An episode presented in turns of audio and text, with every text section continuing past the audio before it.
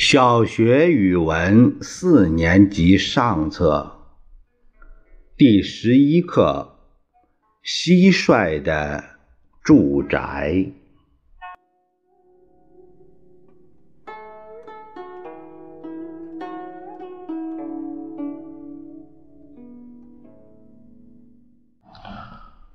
居住在草地上的蟋蟀，差不多和蝉一样有名。他的出名不光由于他的唱歌，还由于他的住宅。别的昆虫大多在临时的隐蔽所藏身，它们的隐蔽所得来不费功夫，弃去毫不可惜。蟋蟀和它们不同。不肯随遇而安，他常常慎重地选择住址，一定要排水优良，而且有温和的阳光。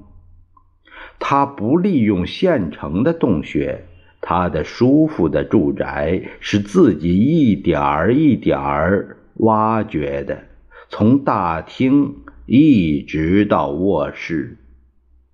蟋蟀怎么会有建筑住宅的才能呢？它有特别好的工具吗？没有。蟋蟀并不是挖掘技术的专家，它的工具是那样柔弱，所以人们对它的劳动成果感到惊奇。在儿童时代，我到草地上去捉蟋蟀。把它们养在笼子里，用菜叶喂它们。现在为了研究蟋蟀，我又搜索起它们的巢穴来。在朝着阳光的堤岸上，青草丛中隐藏着一条倾斜的隧道。即使有骤雨，这里也立刻就会干的。隧道。顺着地势弯弯曲曲，最多九寸深，一指宽。这便是蟋蟀的住宅。出口的地方总有一丛草扮演着，就像一座门。蟋蟀出来吃周围的嫩草，绝不去碰这一丛草。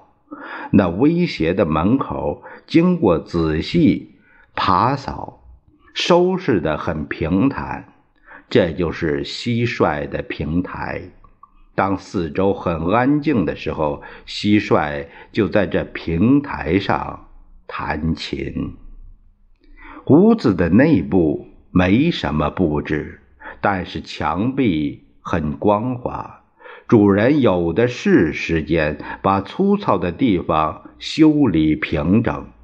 大体上讲，住所是很简朴的，清洁干燥，很卫生。假使我们想到蟋蟀用来挖掘的工具是那样简单，这座住宅真可以算是伟大的工程了。蟋蟀盖房子。大多是在十月，秋天初寒的时候，他用前足扒土，还用钳子搬掉较大的土块。他用强有力的后足踏地，后腿上有两排锯，用它们将泥土推到后面。倾斜的铺开，工作做得很快。蟋蟀钻到土底下干活，如果感到疲劳，它就在未完工的家门口休息一会儿，头朝着外面，触须轻微的摆动。不大一会儿，它又进去继续工作。我一连看了两个钟头，看得有些不耐烦了。住宅的重要部分快完成了，洞已经挖了有两寸深，够宽敞的了，余下的是长时间的整修。今天做一点儿，明天做一点儿。这个洞可以随天气的变冷和他身体的增长而加深加扩。即使在冬天，只要天气暖和，太阳晒到他住宅的门口。还可以看见蟋蟀从里面不断的抛出泥土来。